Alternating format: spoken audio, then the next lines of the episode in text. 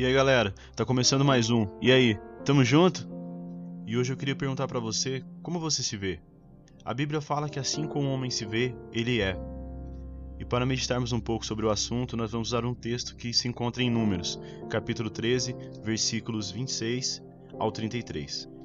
O texto diz assim: Então eles retornaram a Moisés e Arão e a toda a comunidade de Israel em Cádiz, no deserto de Parã onde prestaram relatório a eles e a toda a comunidade de Israel, e eles mostraram os frutos da terra. E deram o seguinte relatório a Moisés: Entramos na terra a qual você nos enviou, onde há leite e mel com fartura.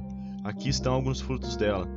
Mas o povo que vive lá é poderoso e as cidades são fortificadas e muito grandes. Também vimos os descendentes de Anak. Os amalequitas vivem no Negueb.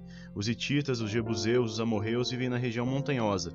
Os cananeus vivem perto do mar e junto ao Jordão. Mas Caleb fez o povo calar-se perante Moisés e disse: Subamos e tomemos posse da terra. É certo que venceremos. Mas os homens que tinham ido com ele disseram: Não podemos atacar aquele povo, é mais forte do que nós. E espalharam entre os israelitas um relato negativo acerca daquela terra. E disseram: A terra para a qual fomos em missão de reconhecimento devora os que nela vivem. Todos os que vimos são de grande estatura. Vimos também os gigantes, os descendentes de Enac, diante de quem parecíamos gafanhotos, a nós e a eles. Aqui no contexto, Moisés manda 12 espias para espiarem a terra de Canaã. Ele queria que eles trouxessem um relatório militar acerca da terra e trouxessem um relatório de como a terra estava também, se ela era essa terra realmente de fartura, se era uma terra que realmente manava leite e mel. Dentre esses 12 espias enviados, apenas dois trouxeram um relatório positivo, que foi Josué e Caleb.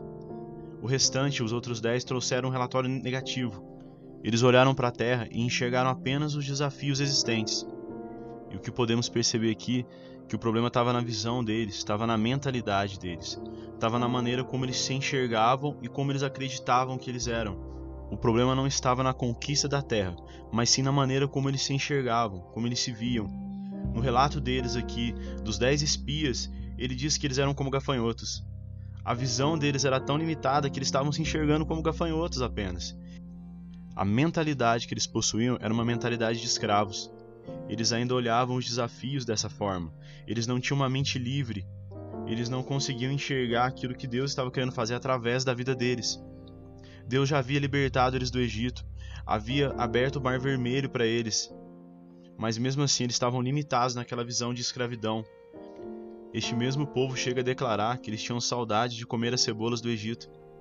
Imagine você um povo escravizado durante 400 anos, sofrendo é, o livro de Êxodo declara que eles tinham uma vida amarga.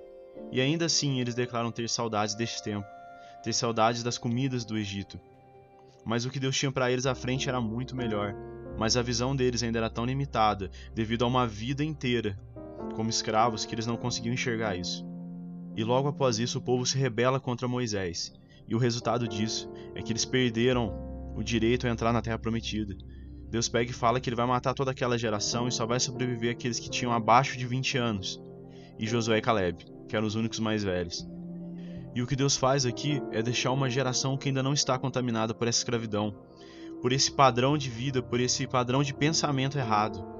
Então ele deixa que essa geração continue viva para que durante os 40 anos aqui do deserto seja levantada uma nova geração.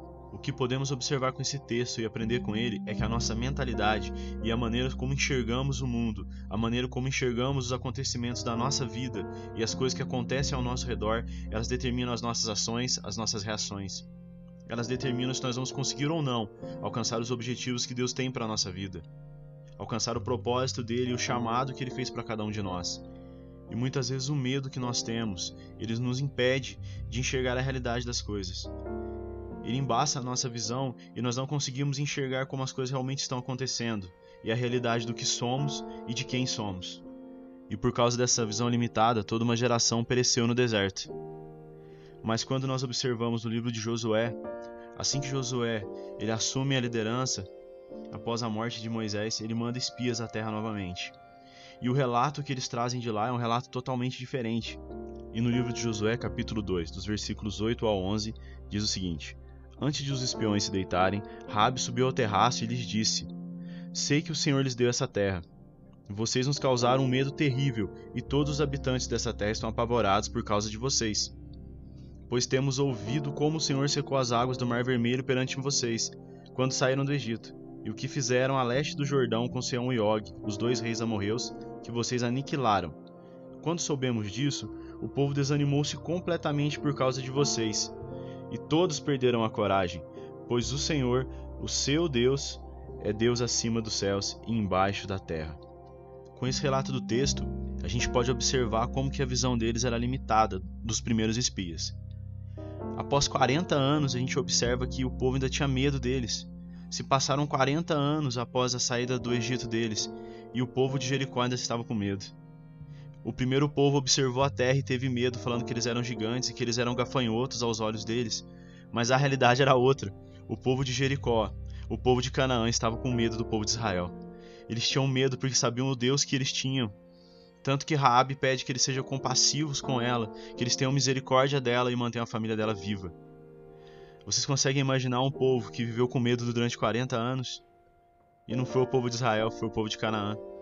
Eles sabiam que a terra ela tinha sido prometida para eles, e eles sabiam que Deus tinha feito com a maior potência bélica da época que era o Egito. Por isso nós podemos observar mais uma vez, o problema estava na maneira como eles se viam. E muitas vezes o seu problema pode estar na maneira como você se vê e como você tem enxergado as situações da sua vida. Muitas vezes as dificuldades que Deus tem colocado é para que você cresça, é para que você alcance os objetivos dele, para que o seu caráter seja moldado. Mas para isso é preciso que você comece a enxergar as coisas da maneira como Deus enxerga. Você precisa entender as coisas da maneira como Deus entende. É tão importante essa questão da mentalidade que em Romanos 12, 2 diz o seguinte: E não vos amoldeis a este século, mas transformai-vos pela renovação da vossa mente, para que experimenteis qual seja a boa, perfeita e agradável vontade de Deus. Apenas uma mente renovada ela pode experimentar a perfeita, agradável e boa vontade de Deus. Você precisa renovar sua mente. E essa renovação ela vem através do Espírito Santo. Porque se nós não tivermos uma mente renovada, uma mente nova, uma mente transformada, nós não vamos conseguir experimentar a realidade do reino. Pois o reino é loucura para nossa mente natural. E uma das maiores loucuras que nós precisamos aceitar é que somos filhos de Deus, mediante o sacrifício de Jesus Cristo. Por isso eu quero te perguntar mais uma vez: como você se vê? Hoje eu quero desafiar você a começar a se enxergar como filho de Deus a começar a enxergar da maneira como Deus te enxerga. E se você hoje não consegue ver isso na sua vida, eu quero que você ore e que você peça para que o Senhor mostre para você como ele te vê. E ele te enxerga como um filho amado, ele te enxerga como alguém de sucesso, ele te enxerga como alguém capaz, alguém que consegue realizar grandes coisas. Ele enxerga em você o potencial que ninguém mais enxerga. Então passe a se enxergar hoje como ele te enxerga e se comporte dessa maneira, segundo a visão que ele tem sobre você.